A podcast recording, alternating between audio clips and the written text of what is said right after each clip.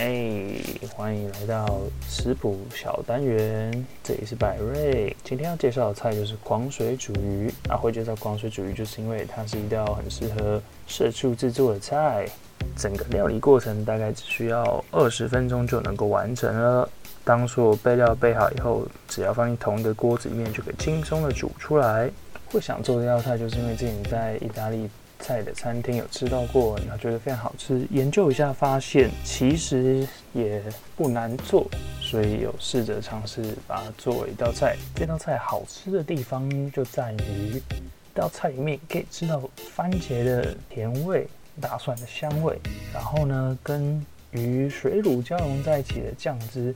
对身对口口感来说是非常清爽，但它的风味又十足，提供清爽的感觉的同时，你可以获得足够的口腹上的满足。它的材料对台湾人来说也非常好买到，首先就是白生鱼、蛤蜊、橄榄油，还有小番茄、大蒜这几个算是比较基本的材料元素。那有些人会加黑橄榄啊、酸豆、洋葱或是番茄干进去，这些都是。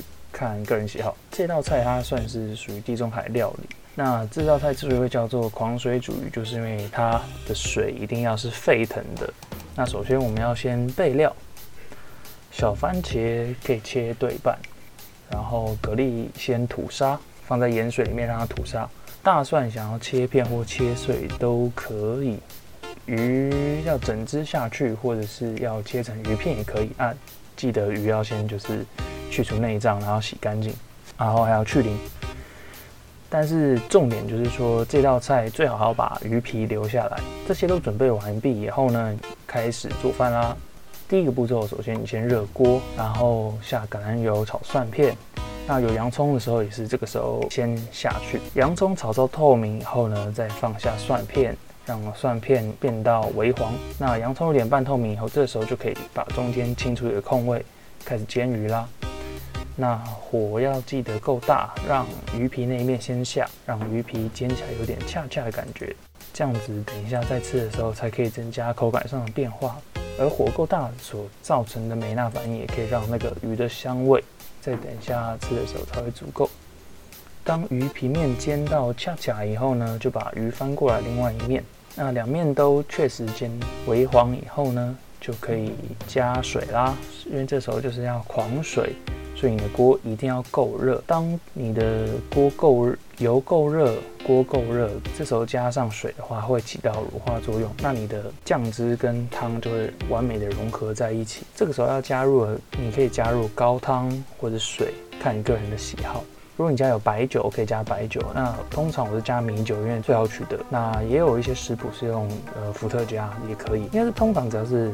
白酒类都可以。那这个时候，你的锅子应该是属于一个沸腾的状态，这时候就可以丢入各种你想要加的东西啦，比如说切好的番茄、番茄干、黑橄榄或是酸豆，这些都给下去了。那记得不要让水整个淹没掉整只鱼，因为你要维持你的恰恰的鱼皮是有一定程度的干燥，这样可以在吃的时候维持它的口感变化。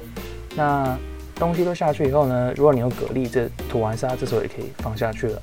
蛤蜊是非常重要的，就是它可以让整个海鲜的汤提鲜。